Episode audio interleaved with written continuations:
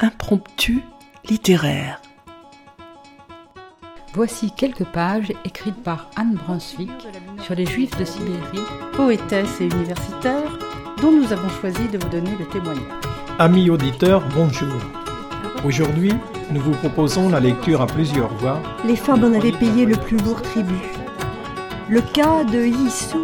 Pour amener un peu de légèreté dans cet univers marqué par une histoire souvent Je vous ai choisi un extrait du chapitre 9, intitulé Assise près de l'incubateur, espèce de navire miniature en plexiglas. On sélectionne la main-d'œuvre destinée aux mines, aux chantiers, aux coupes de bois. Des textes d'auteurs du XXe et du XXIe siècle viennent jusqu'à votre oreille. Écoutez.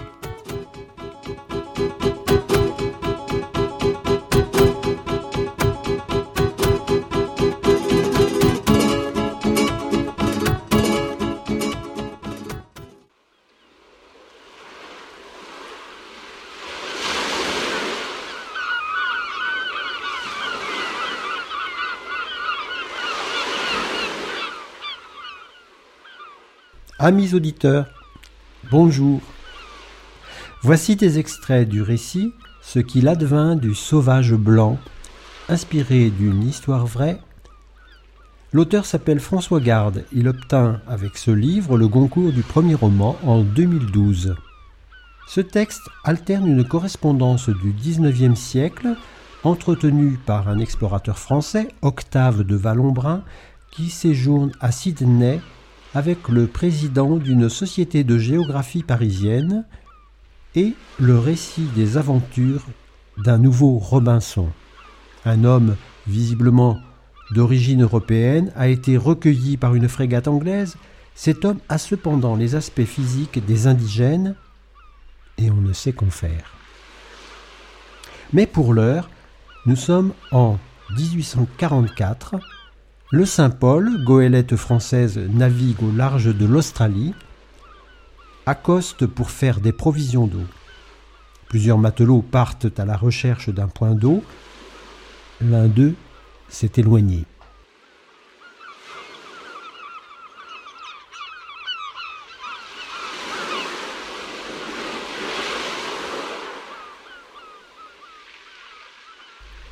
Quand il parvint au sommet de la petite falaise, il découvrit qu'il était seul.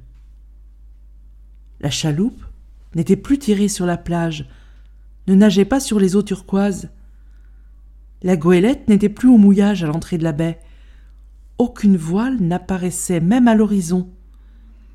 Il ferma les yeux, secoua la tête, rien n'y fit.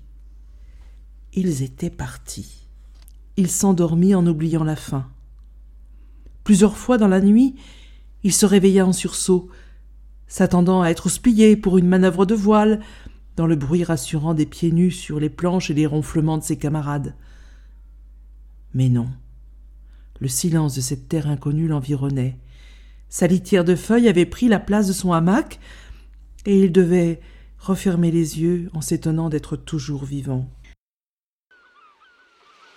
À son réveil, le gros du mauvais temps semblait passer, ne laissant qu'un ciel de plomb et une chaleur lourde. Pour s'occuper, sans espoir ni projet, il marcha jusqu'à la pointe rocheuse qui fermait la baie au nord.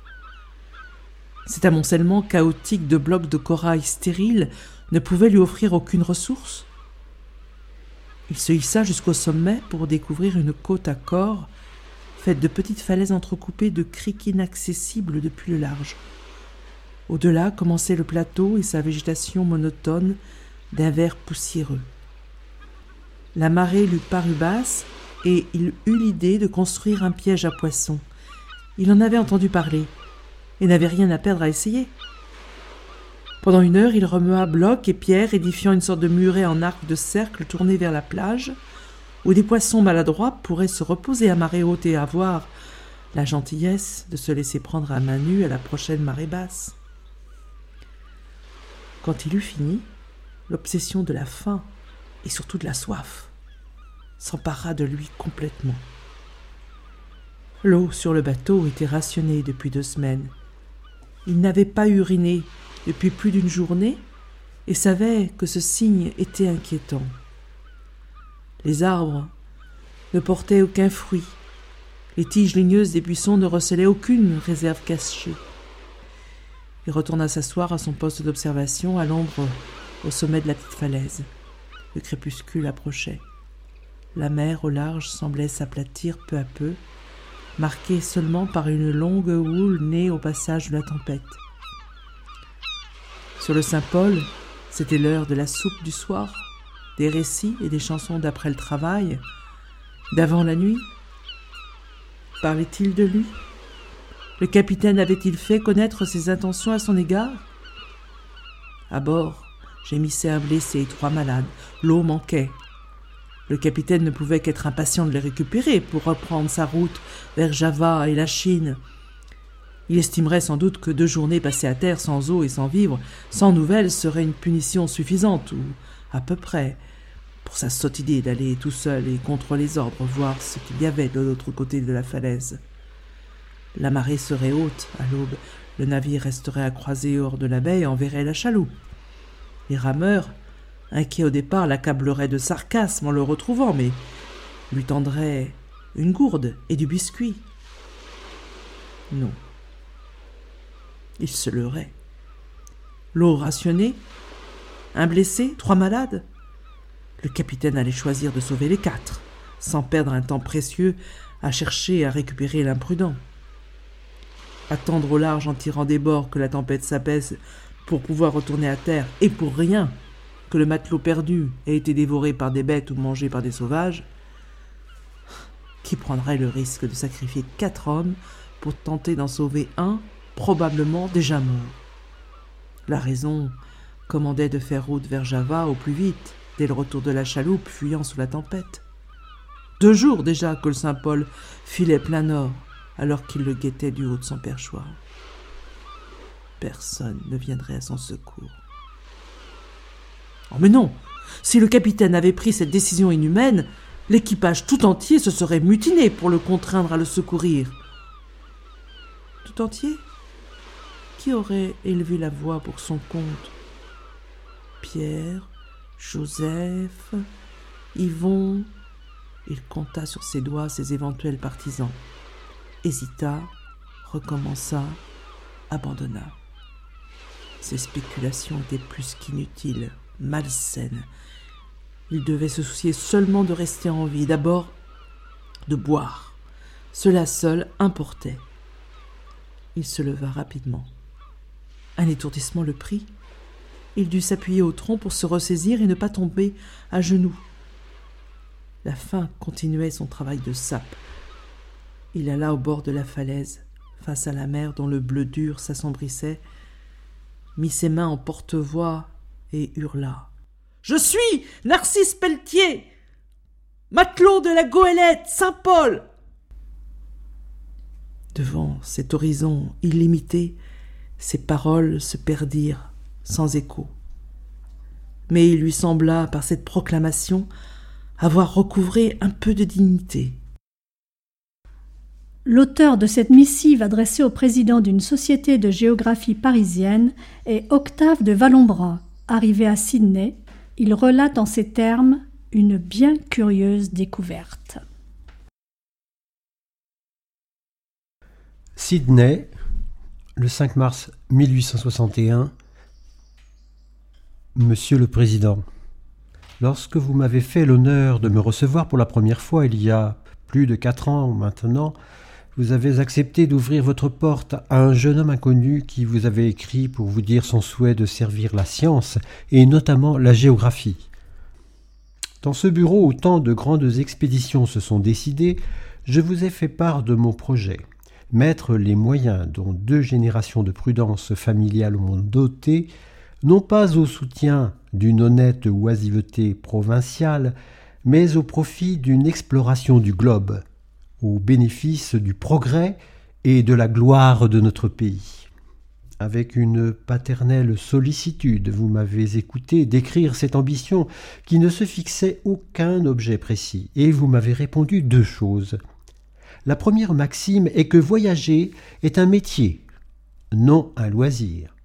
Je n'ai pas compris tout de suite, ni même dans la première année, la force et la justesse de cette remarque, mais combien ensuite j'ai éprouvé la valeur de cet aphorisme.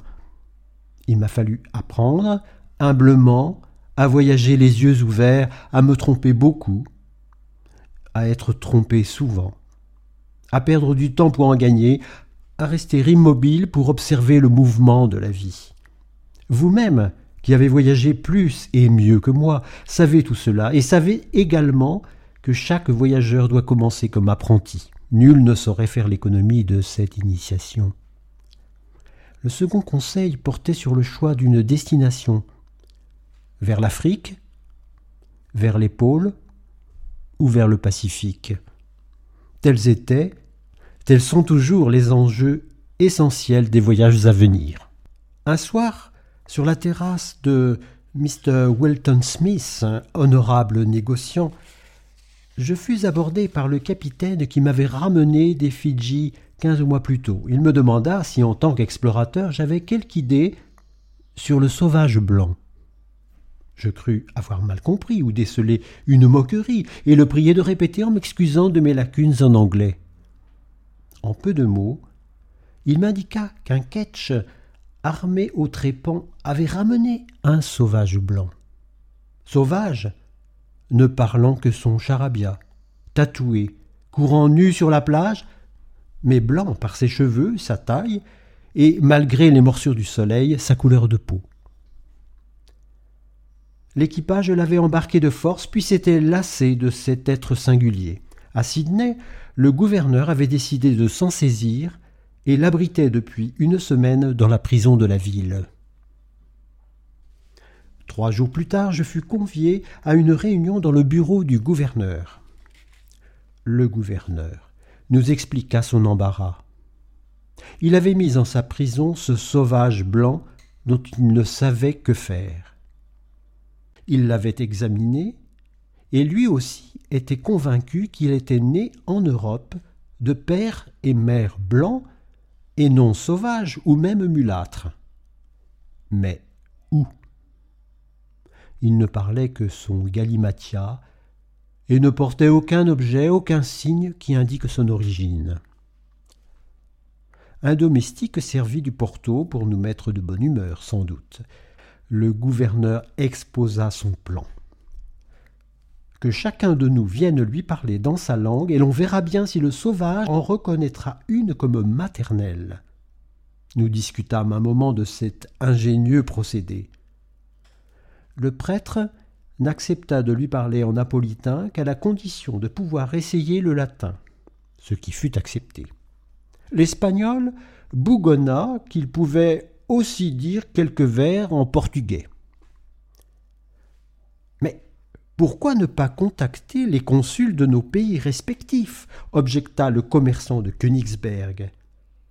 Il n'appartient qu'à un représentant officiel de Sa Majesté le roi de Prusse de reconnaître pour sien l'un de ses enfants. Précisément, soupira le gouverneur. Envers les consuls, il ne pouvait avoir qu'une démarche officielle. Qu'adviendrait-il si deux consultes se disputaient le sauvage blanc?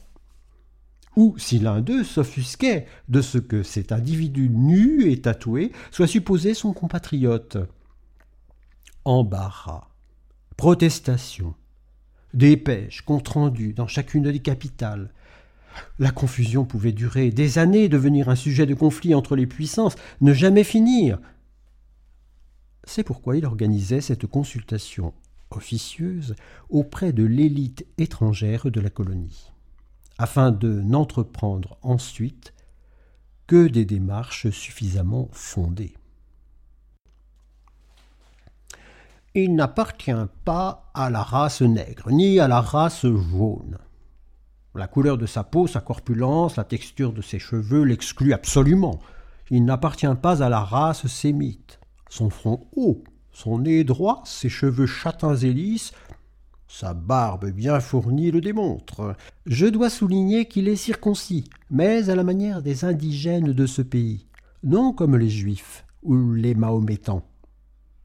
Quelques sautement accueillirent cette précision inconvenante.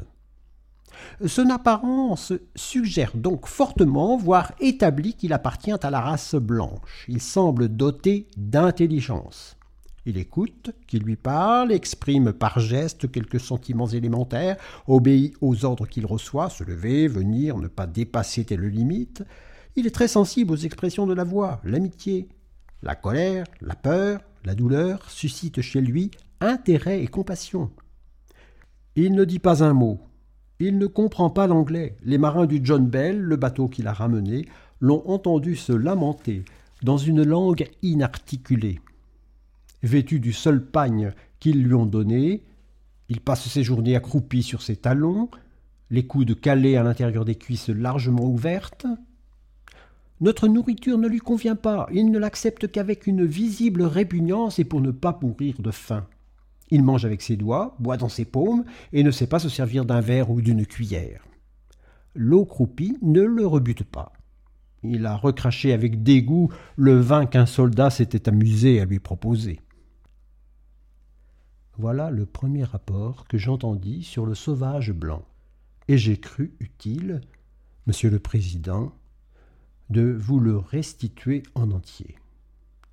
Pendant que le capitaine hollandais grommelait qu'une telle description ne pouvait s'appliquer à un natif des Provinces-Unies, je me demandais pour la première fois ce qu'avait pu être la vie de ce malheureux. Là où les autres voyaient un phénomène de foire ou une source de différend, je commençais à la considérer comme un sujet de pitié. Après les tentatives toutes infructueuses, du baron russe, du prêtre italien, du négociant allemand, du capitaine hollandais, comme celle de l'Hidalgo, d'entrer en contact avec le sauvage blanc, ce fut au tour du jeune savant français. J'avais laissé ces messieurs tenter leur chance avant moi pour réfléchir à ce que je ferais.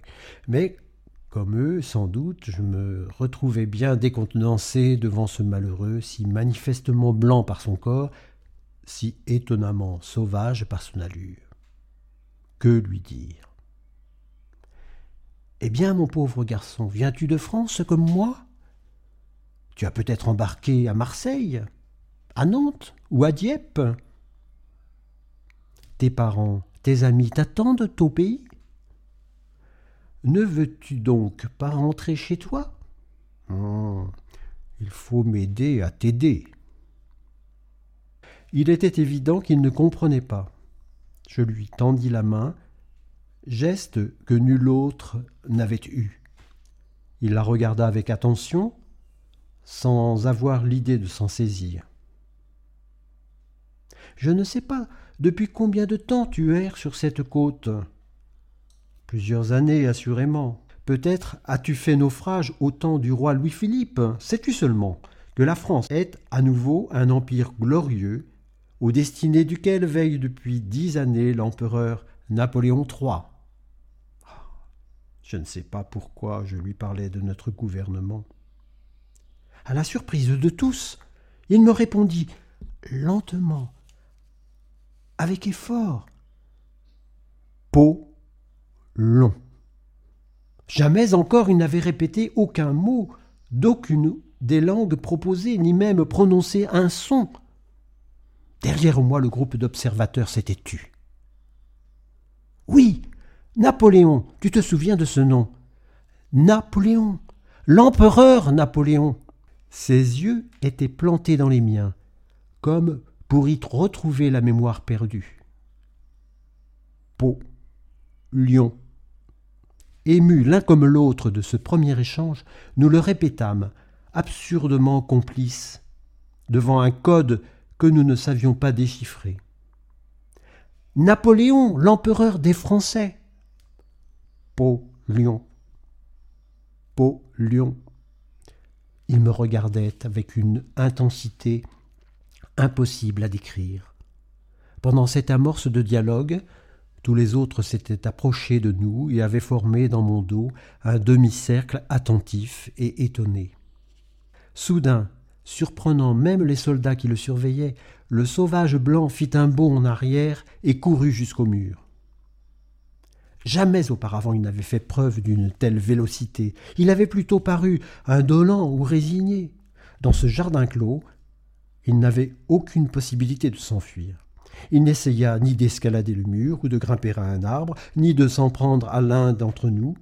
Les gardiens firent mouvement, mais le gouverneur les arrêta d'un geste. Il les ignora, regarda vers la mer par-dessus les écuries de la garnison et s'écria d'une voix forte quelque chose comme Six, Tier, Let, Paul. Ces syllabes, qui pouvaient provenir du français, étaient entremêlées de sons qui ne ressemblaient à aucun idiome connu. Je m'approchai calmement de lui. Il ne s'enfuit pas. Je redis comme je le pus sa formule. Il m'encourageait du regard, et il la répéta plusieurs fois, plus doucement, plus lentement. Ayant cru entendre une consonne rouler avant les deux premières syllabes, je tentais un R, un L, un H. Ensemble, nous sommes tombés d'accord sur l'énigme suivante Rsis, Ltier, Letpol. Pourquoi cette formule et que voulait-il me faire comprendre? Pourquoi avait-il eu cette réaction Fuite, proclamation? Pour moi seulement Que voulait-il me dire? Qu'il n'avait pas voulu ou su dire aux autres Lorsque deux hommes, n'ayant pas de langue commune, se rencontrent, que se disent-ils avant tout? Leur nom? Je l'avais constaté en Islande comme dans le Pacifique. Je mis la main sur mon cœur geste cérémonieux que j'espérais universel, et dit Octave de Vallonbrun. Il fit le même geste, là encore, une attitude en miroir de la mienne qu'il n'avait pas eue auparavant, et répéta Rsis, Ltier, Letpol. S'il se présentait ainsi en insistant sur les deux premiers termes, cela pouvait-il être son nom, son prénom? J'essayais. Narcisse Narcisse sa joie était visible, mais les mots se refusaient à sa mémoire et il en avait les larmes aux yeux. J'insistais donc. Narcisse, c'est bien cela, mon garçon, tu t'appelles Narcisse. Narcisse confirma-t-il en posant la main sur son cœur. Nous restâmes alors muets, émus tous deux de ce premier contact. Je le fixais sans cesse, comme si son visage allait me révéler le secret de son existence. Narcisse, Ltier, Paul, répétai-je doucement devant cette énigme vivante. D'un mot aimable, le gouverneur mit fin à la séance et nous invita à repasser dans son bureau. Je n'écoutais pas les bavardages des autres participants qui se félicitaient de ce qu'aucun de leurs compatriotes n'ait atteint ce degré d'abaissement et qu'il fallait décidément être français pour tomber aussi bas. Comme eux, je conclus que le sauvage blanc était français. À quel drame terrible avait-il survécu? Qui était ce Narcisse? Comment était-il arrivé en Australie? Quel tourment y avait-il traversé? Qu'était-il advenu des autres membres de l'équipage de son navire après le naufrage? Ah, toutes ces questions se pressaient dans ma tête. C'est alors que le gouverneur pria Octave de Valombra de s'occuper du jeune homme et d'organiser son retour en France. Habilement, le gouverneur ne répondit pas aux détails de mes inquiétudes, il semblait même les partager.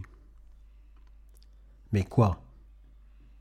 Si je refusais, qu'adviendrait-il du sauvage blanc?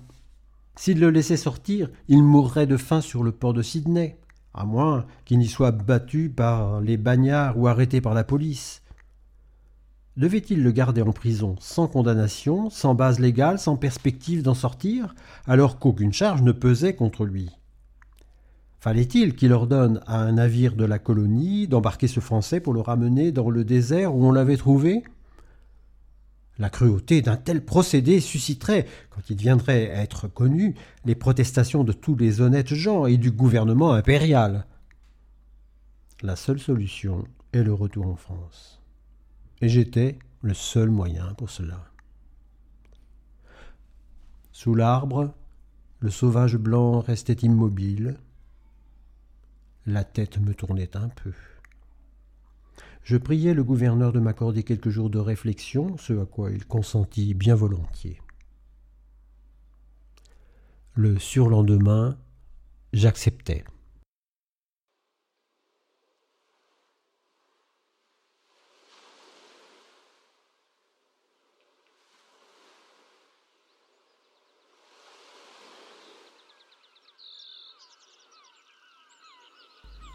De l'eau.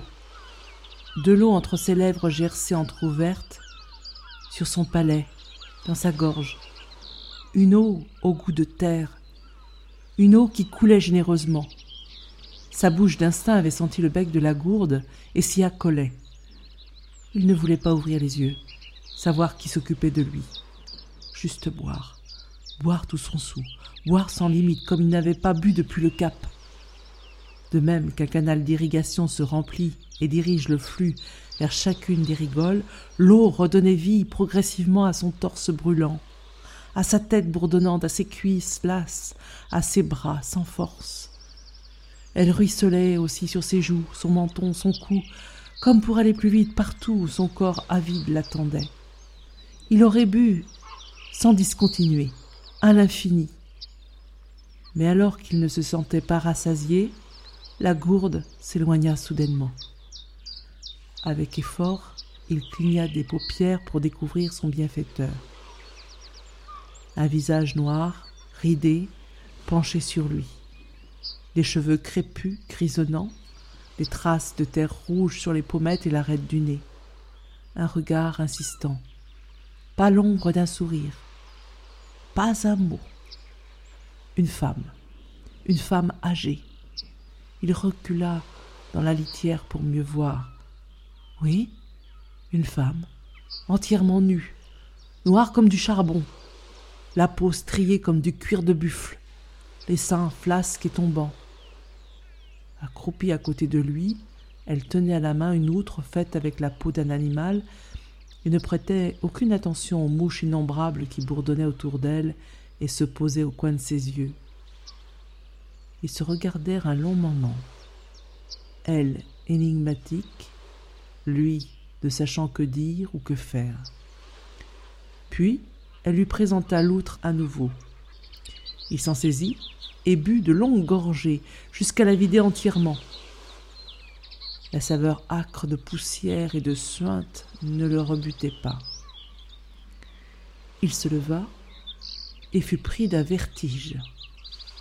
La soif apaisée faisait ressortir l'empire de la faim. Elle resta accroupie et le regarda se mettre debout, tituber, se ressaisir. Il fit quelques pas pour se donner une contenance et jeter un coup d'œil aux alentours. Personne d'autre en vue. Cette vieille femme devait bien vivre avec sa famille, son clan, son sentiment de solitude aurait dû disparaître avec cet aïeul qui prenait soin de lui. Pourtant, à cause de son allure et peut-être surtout de son silence, il ne se sentait pas moins seul que la veille. À la regarder, il mesurait combien son monde familier s'était éloigné d'elle. La goélette, les camarades, les escales à venir sur la route de la Chine. Voilà l'antidote à la solitude et l'abandon non cette négresse secourable. Revenu vers elle, il posa la main sur sa bouche, son ventre, fit mine de mastiquer une viande imaginaire. Elle n'eut aucune réaction. D'ailleurs, elle ne le regardait pas, ne paraissait plus se soucier de lui. J'ai faim, s'il vous plaît, j'ai faim. J'ai faim Vieille sorcière, donne-moi à manger Le changement de ton était net et sans équivoque. Elle ne réagit toujours pas. Il ne pouvait tout de même pas lever la main sur sa bienfaitrice, et une brutalité n'eût pas fait apparaître par miracle de la nourriture. Il remonta sur le bord du plateau, s'attendant à y trouver d'autres sauvages, mais ne vit personne. Désemparé, il revint à la vieille immobile, s'assit à côté d'elle, et dit plus calmement Je m'appelle Narcisse Pelletier, de Saint-Gilles, en Vendée là-bas en France. Je suis matelot sur la goélette Saint-Paul. Mon bateau est parti sans moi il y a quatre jours. Il va revenir, bien sûr, et tu seras richement récompensé de m'avoir aidé. Mais il faut que tu me donnes à manger. Soudain, elle fit un geste brusque dans sa direction, la paume dressée verticalement, en le fixant avec intensité. Il obéit et resta immobile. Son autre main tenait un caillou qu'il ne l'avait pas vu prendre. Elle l'amena à hauteur d'épaule et le lança vivement dans un buisson à vingt pas. Dans le même élan, et frappa à nouveau sa cible de plusieurs coups secs. Enfin, elle se baissa et, écartant les feuilles, saisit un lézard plus gros que son avant-bras et lui brisa la nuque. Elle revint avec son trophée, dont les écailles grises luisaient, le laissa tomber dans la poussière et s'accroupit comme avant. Elle entreprit ni de le dépouiller, ni de se mettre en cuisine. Il avait tellement faim qu'il était prêt à manger cet horrible gibier, même cru. Voyant qu'elle ne bougeait plus, il se résolut à intervenir. Il prit son couteau, pensant couper la tête et les pattes du lézard, lui enlever la peau, mais comme il faisait mine de s'en saisir, elle bondit pour le prendre et le mettre derrière son dos, signifiant clairement qu'il n'avait pas droit d'y toucher. Fallait-il se battre avec elle? Il était plus grand, plus fort, plus jeune, il jouait avec son couteau. Sa victoire était certaine. Mais après, si elle s'enfuyait, s'il la tuait ou la blessait, qui lui apporterait de l'eau? Comment saurait-il quoi manger dans cet étrange pays? Sa force ne lui servait à rien. Seconde lettre. Sydney, le 17 mars 1861. Monsieur le Président, ce que je prenais pour une anecdote se transforme peu à peu en aventure. La colonie mit à ma disposition une petite maison au fond de l'un des bras les plus longs de la baie de Sydney. J'éprouvais un sentiment mitigé. Ne m'étais-je pas lancé trop vite dans une expérience ridicule? Que faisais-je dans ce recoin perdu de l'Australie avec un domestique bagnard et un sauvage blanc? Narcisse, lui, ne se posait pas tant de questions et savourait manifestement la liberté retrouvée. Plus de soldats armés de gourdins, plus de murs, ni de prison. Il se promena sans but, descendit à la rivière, où il but longuement et vint s'asseoir sur l'herbe, regardant la mer. Il n'avait pas dit un mot depuis notre rencontre dans le jardin du gouverneur. Dès le deuxième jour, je me préoccupais de lui redonner une figure plus avenante. Ses cheveux en désordre n'avaient plus le souvenir du peigne, et lui couvraient la nuque et les épaules. Une barbe hirsute et sale lui mangeait le visage. Bill, sur mon ordre, fut son Figaro. Lorsqu'il eut fini le rinçage, je n'en crus pas mes yeux. Narcisse avait rajeuni de dix ans et présentait une physionomie avenante. Les cheveux mi-longs masquent à peu près sa vilaine blessure à l'oreille. Bill avait bien travaillé. La question du vêtement fut plus délicate à régler. Narcisse n'était vêtu que du pagne que les matelots du John Bell lui avaient mis. Pour le ramener en France, il fallait lui apprendre à se vêtir comme un occidental et commencer par le commencement. À ma demande, Bill lui ôta ce linge crasseux et l'aida à enfiler un caleçon. Narcisse accepta cette nouvelle fantaisie avec l'indifférence résignée qu'il mettait en toute chose. Dans l'après-midi de cette deuxième journée, Bill vint me faire remarquer d'un ton trop obséquieux pour ne pas être lourd d'arrière-pensée que mon protégé avait uriné dans son vêtement. Il voulait suggérer que Narcisse ne méritait pas d'être traité comme un adulte et était retombé au niveau d'un tout jeune enfant, point encore propre et qui s'oublie dans son lit. Je fus un instant ébranlé. Se pouvait-il qu'il soit fou ou idiot? Son intelligence avait-elle chaviré avec son navire ou quelques mois après lui? L'essentiel, bien sûr, est le langage. J'imaginais qu'il fallait à nouveau l'acclimater aux sonorités autrefois familières et que le souvenir lui en reviendrait plus aisément. Je m'asseyais à côté de lui, éloignais les gardiens et lui racontais tout ce qui me passait par la tête. Le gouverneur mit à ma disposition tous les ouvrages en français de sa bibliothèque, soit trois. Pouvais-je lire un Narcisse, élément des mathématiques pour les officiers d'infanterie? Restait Racine en morceaux choisis. À tout propos, je citais nos prénoms, Narcisse et Octave, pour qu'ils s'en imprègnent. Le premier matin dans notre villégiature, je m'adressai à lui comme toujours d'un Bonjour Narcisse. Il déglutit, me regarda longuement et avec peine murmura Tave Entendre, entendre enfin ce Tave comme un témoignage des efforts que je lui consacrais fut pour moi une précieuse récompense. Ces détails, monsieur le président, pour vous convaincre des mérites de ce garçon. Il n'est certes pas imbécile, j'en suis désormais tout à fait certain. Il n'apprend pas notre langue comme le ferait un nourrisson ou un étranger, il la retrouve en lui, il redécouvre ce qu'il a toujours su, puis oublié sur des plages australiennes. Un autre mystère se présente à moi. Narcisse n'a encore dit aucun mot dans la langue des sauvages, dans laquelle il se lamentait sur le John Bell. Pourtant, pendant toutes ces années, il n'a pu communiquer que dans cet idiome. Il en a nécessairement appris au moins les rudiments, or il ne l'utilise plus, même par inadvertance. Il reste muet ou retrouve avec moi quelques mots de français. Vous me pardonnerez le désordre de ces réflexions. La chaloupe part dans une heure et un courrier pour l'Europe ce soir même. Au risque de vous importuner, je vous adresse ce nouveau compte-rendu et j'attends avec l'impatience que vous devinez un billet de votre part, voire des conseils ou des consignes sur la marche à suivre.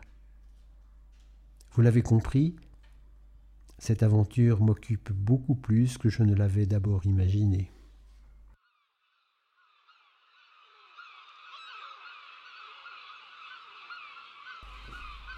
Les hommes nus se tenaient près du feu où un gibier cuisait sous les braises, dégageant une plaisante odeur de graisse et de poils grillés. Le soleil avait décliné et avec lui la chaleur. Trois enfants nus jouaient dans les buissons, la vieille trottinait sans but apparent. Lentement, il contourna la mare et s'approcha jusqu'à une distance qu'il jugea respectueuse. Voyant un homme âgé, il conjectura que c'était le chef et s'adressa à lui d'une voix qu'il voulait remplie d'assurance. Je suis matelot sur le Saint-Paul. Mon bateau va revenir me chercher. Si vous me donnez à manger et que vous me ramenez au bord de la mer, vous recevrez des cadeaux, des colliers, des miroirs, des clous, des haches. Et je dirais que tu es un chef intelligent et raisonnable. Mais on ne s'occupait pas de lui. Personne ne le regardait, ne venait lui parler, le toucher. Même les enfants avaient repris leur jeu indifférent à sa présence. Quel tumulte si à l'inverse un de ces sauvages était apparu dans la rue devant la maison familiale, entre le lavoir et l'église Était-il transparent à leurs yeux Ou, à force de le surveiller depuis le premier jour, s'était-il accoutumé à sa présence où était la goélette Dans une dizaine de jours, le Saint-Paul serait de retour. La marche en forêt avait duré au moins quatre heures. Ils étaient trop loin de la côte pour que la fumée claire de leurs feux de branches soit visible, même pour la vigie, en tête de mât. Pour retrouver la mer, il lui suffirait de faire route inverse. Il pensait en être à peu près capable. Il lui fallait bien réfléchir pour s'organiser et tenir jusque-là ne s'échapper pour revenir à la plage qu'au bon moment. Il reprendrait des forces en vivant avec les sauvages, il volerait une gourde d'eau et des morceaux de viande, et il serait au rendez-vous. Leur indifférence était plutôt de bon augure. Il ne s'opposerait pas à son départ. Une ébauche de plan s'esquissait. Nous aurons, nous l'espérons, aiguisé votre envie de lire la suite des aventures de Narcisse et de sa relation avec Octave de Valombra. Ce texte, écrit par François Garde en 2012, est basé sur une histoire vraie.